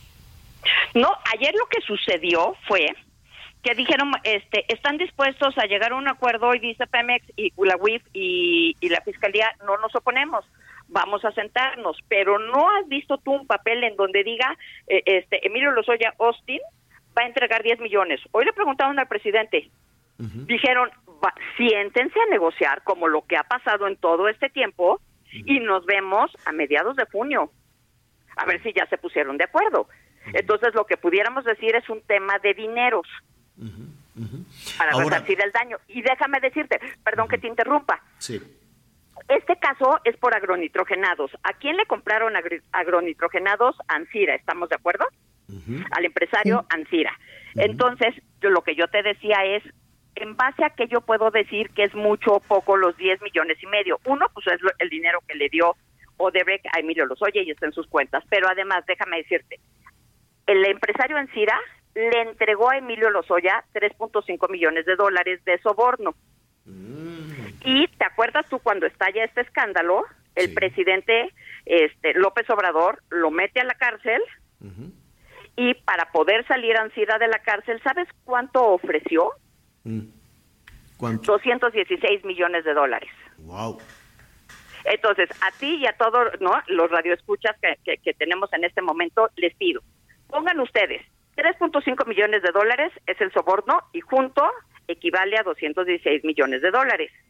Entonces, si Lozoya además recibió 10.5 millones de dólares, haces una regla de tres, bien sencilla.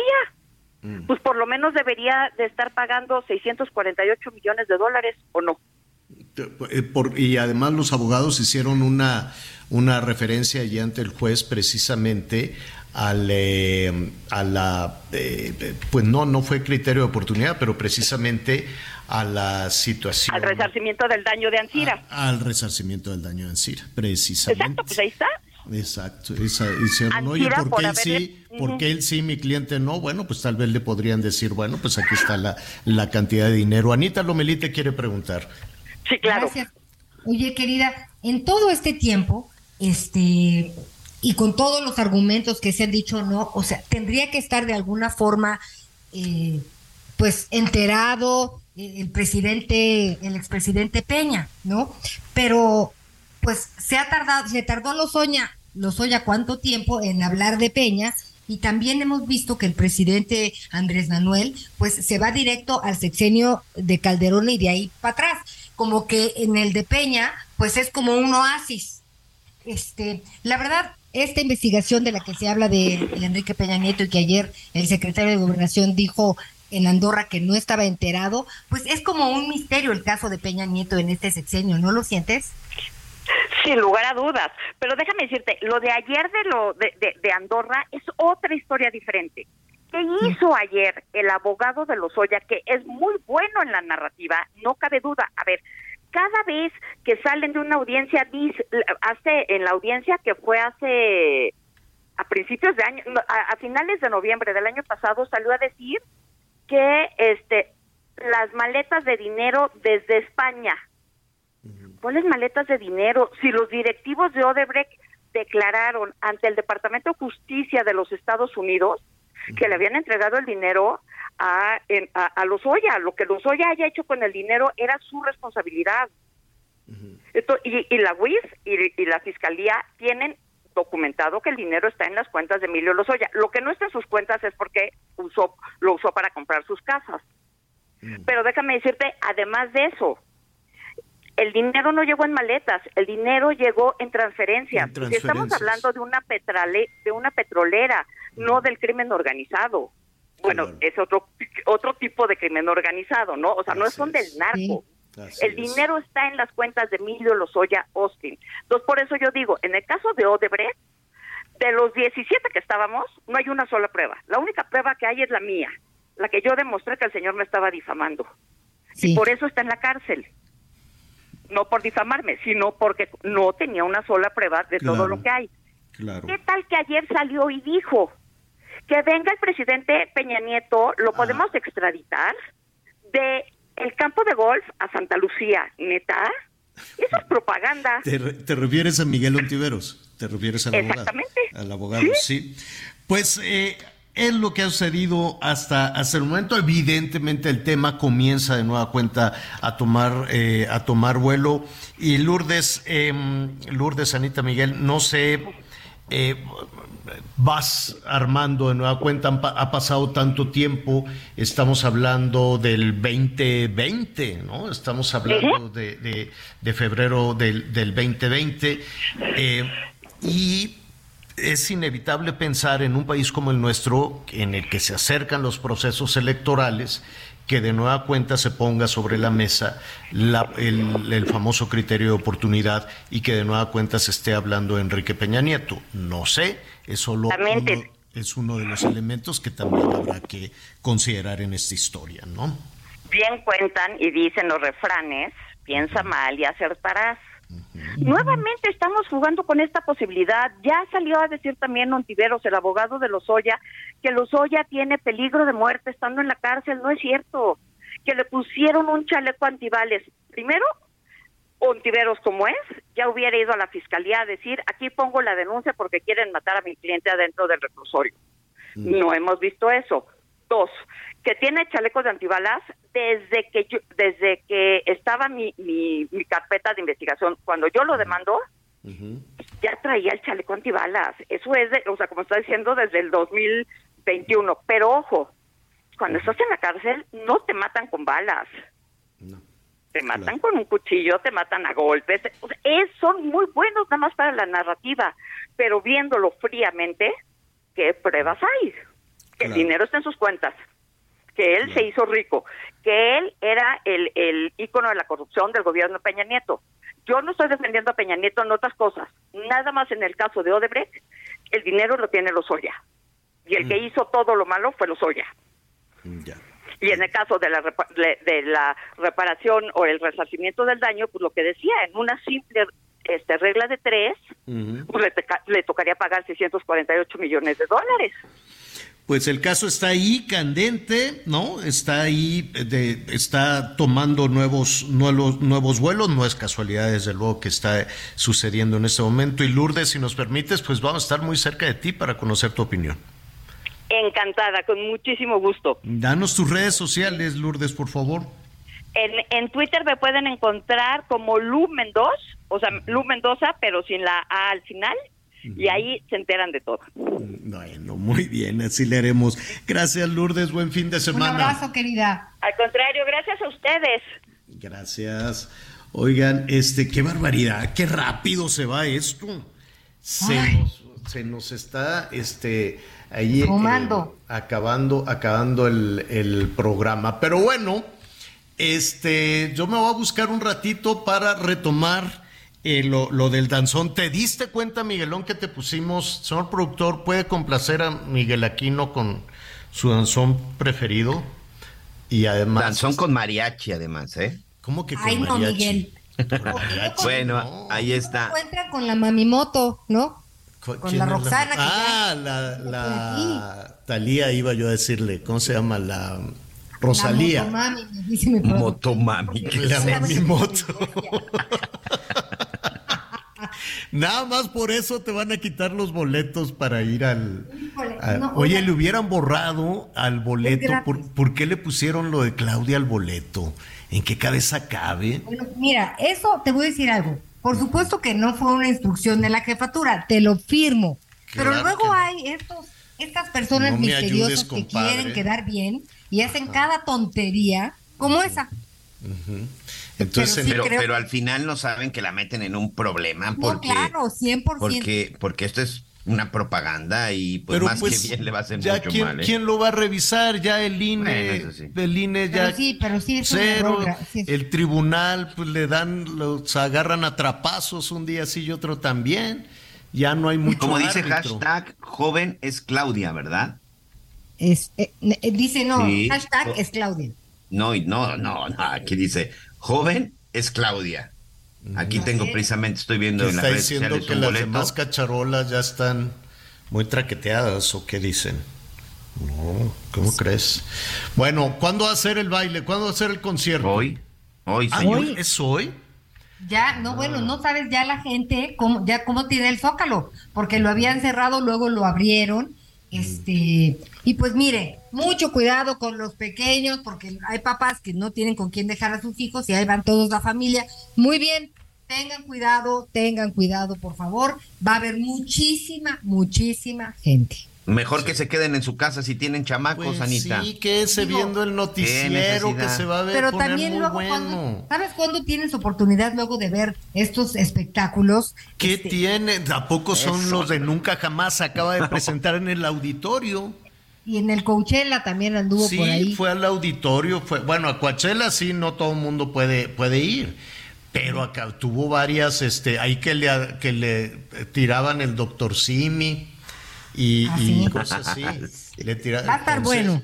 en el auditorio sentado, todo, todo en orden, no tiene que andar batallando. Bonito, sí, sí, Vea sí, el noticiero mejor, más a gusto. Ahí Eso le sí. contaremos, ahí, Eso ahí le contamos de todos, ¿no? Oye, pues bueno, nos platicas qué te vas, además de tu ensayo, qué te vas a poner. Ya Para nos este fin de semana, detalle. para este fin de semana, ahorita me tomo la foto, la subo a, a las redes, me puse mi pantalón así. no, este, para el baile. como de chaburruco. Traigo pantalón de chaburruco, Ah, sí. de, de- de mezclilla con hoyos. Muy bien, está padrísimo. De mezclilla con hoyos. Oiga, pues ya nos vamos. Le recomendamos, mire, para hoy, ¿qué va a querer? ¿Qué va a querer? Eh, una agüita de horchata como la que se está tomando el Miguelón. Ya te vimos, Miguelón, agüita de horchata con unos taquitos de cochinita. ¿Qué tal? Ay, está muy, bi- muy Fíjate bueno. que hoy, hoy, hoy me voy a ir con algo más fresco. Estamos a 30 grados centígrados. Estamos a 30 grados, digo, aquí a Igual nivel que del mar, aquí, ¿eh? calor- Aquí también estamos a el ca- 30. sí, pero acá, bueno, es más fresco. Son, creo que hoy nos vamos a ir con un- algo más fresco, como un, un aguachile, ¿eh? Tengo Un por ahí, mi hija me dice que con, encontró un lugar en donde vamos a ir ahí por un aguachile. Y aquí también tenemos que aprovechar, porque este fin de semana hay un fenómeno que se le conoce como la surada, que va a llegar este fin de semana. Se los comento para nuestros amigos que vayan a venir de fin de semana largo. Acuérdense que es fin de semana largo, ¿eh? Que el 1 de mayo, el lunes, no se trabaja, entonces fin de semana No largo. se trabaja, me, invitaron a, a un desayuno de grilla política. No, bueno, lo- nosotros sí trabajamos, pero la mayoría de los mortales no, señor. Bueno. Así que si se vienen para acá, tráiganse sombrilla, no porque va a ser mucho viento, pero sí tráiganse una este ropita para la lluvia. Bueno. Bueno. Aguachile de camarón y nosotros taquitos de cochinita con agüita de horchata. Anita Lomelí, muchísimas gracias. Feliz fin de semana, gracias. Gracias, Miguel Aquino. Buen fin de semana, cuídense. Yo lo espero a las diez y media en Hechos Azteca 1. Que la pase muy bien. Siga con nosotros en el Heraldo Radio. Este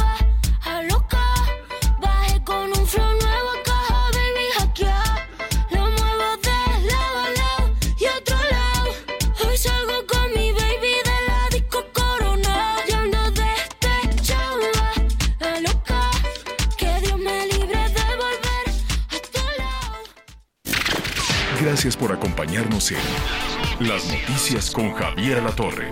Ahora sí ya estás muy bien informado.